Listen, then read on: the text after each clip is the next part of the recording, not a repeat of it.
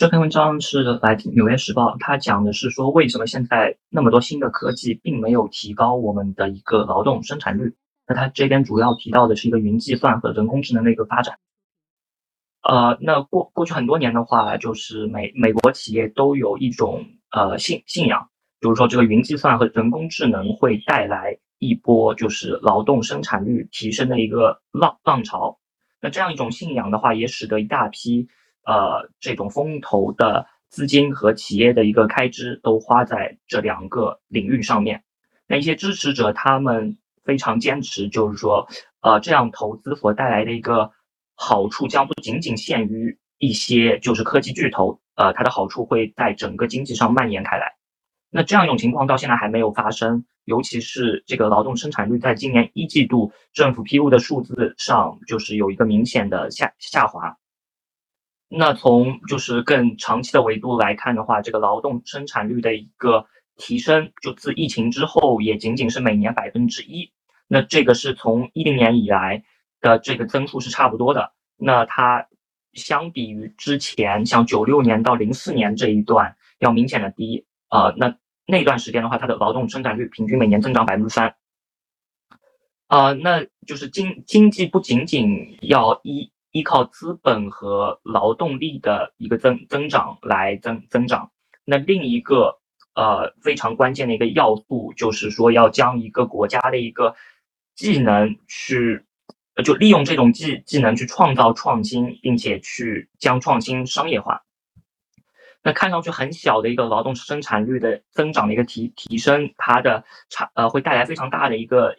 影影响。那据麦肯锡估估计的话。呃，在就是比方说，在未来几年，呃，劳动生产率每年提高百分之一，那那假如说，呃，这个提高百分之一的幅度能维持到二零二四年的话，它对于呃美国人的一个每年的平均收入能够提高三千五百美金。呃，但是呢，劳动生产率不能解决经济当中的所有问题。呃，就是比方说一些就是分分分配和一些平等上的问题，但是呢，就是劳动生产率比较低的这样一种经经经济体的话，那它总的蛋糕会更更小，那就更难以解决一些社会上的问问题。那现在对于劳动生产率的这样一个困惑，就就是说劳动生产率没有明显提升的这样一个困惑，引发了经济学家之间的大量的讨论。那一些怀疑论者，他们就说，今天的这个人工智能，他们主要是一种形式识别的这样一种技术，就它能够整合文字、图像和数字。那这样一种技术的话，它是，就是说是令人印象深刻的，但是并不是就是具有颠覆性的这样一种技术。那另一方面的话，一些支持者，比方说这个斯斯坦福大学呃这个数字经济实验室的这样一个主任，他就说，呃，现在的这样一种情况是从某种程度上来说是令人失失失望的。那他主要指的就是说这个劳动生产率的提升还并不明显，但是他非常确信就是说这个劳动生产率的提升只是时间的一个问问题。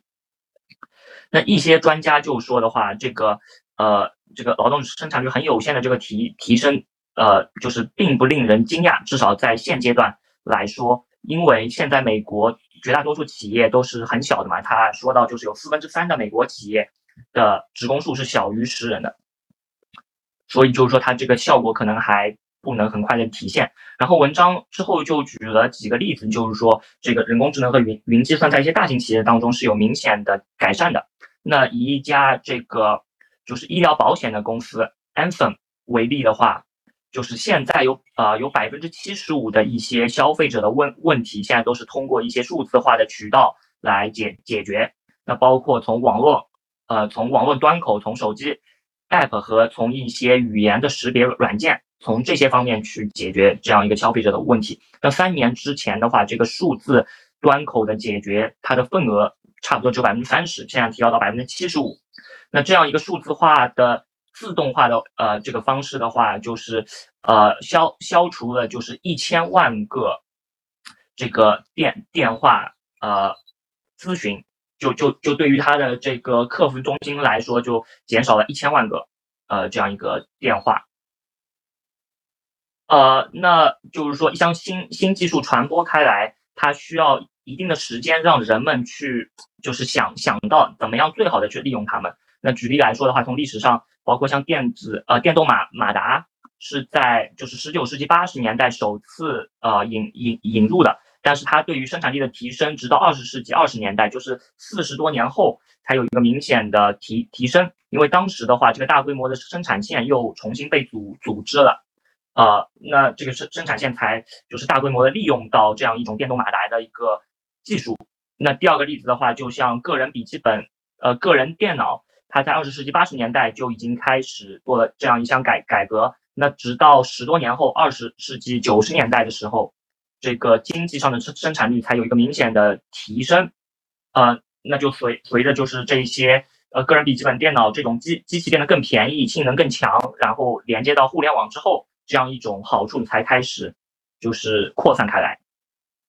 呃，然后文章最后又举了一家就是人工智能的这样一个公公司，那它也帮助其他一些企业解决了这样一些问题。那就是说，文章希望从一些细小的例子来说，它现在是能够帮助一些大型企业提升生产率的。那未来随着就是这个成本的降降低，技术的普及，是能够提升一个国家的劳动生生产率的。那他举的例子是一家叫 Quista 的这个人工智能的一个初创企业。那它的这家公司，它是致力于，就是说来解决一个现代的劳动生产率的这样一个问题。那在二零年的时候，这家公司引入了它的第一个产品，就是一个就是针对呃客服中心的一个实时推荐和辅导的这样一个软软件。那它的这样一项技术的话，是会就是呃处处理大量的一个文字和语音的对话，然后去识识别这种对话当中的一个。就是模式，然后能够帮助这些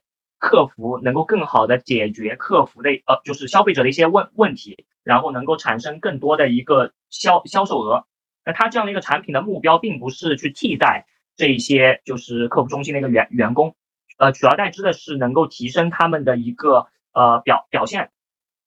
呃，那那这样一项产品是受受益于。就是最近的，就是说人工智能的一个性能的提提提升，包括人工智能计算速度的一个提升。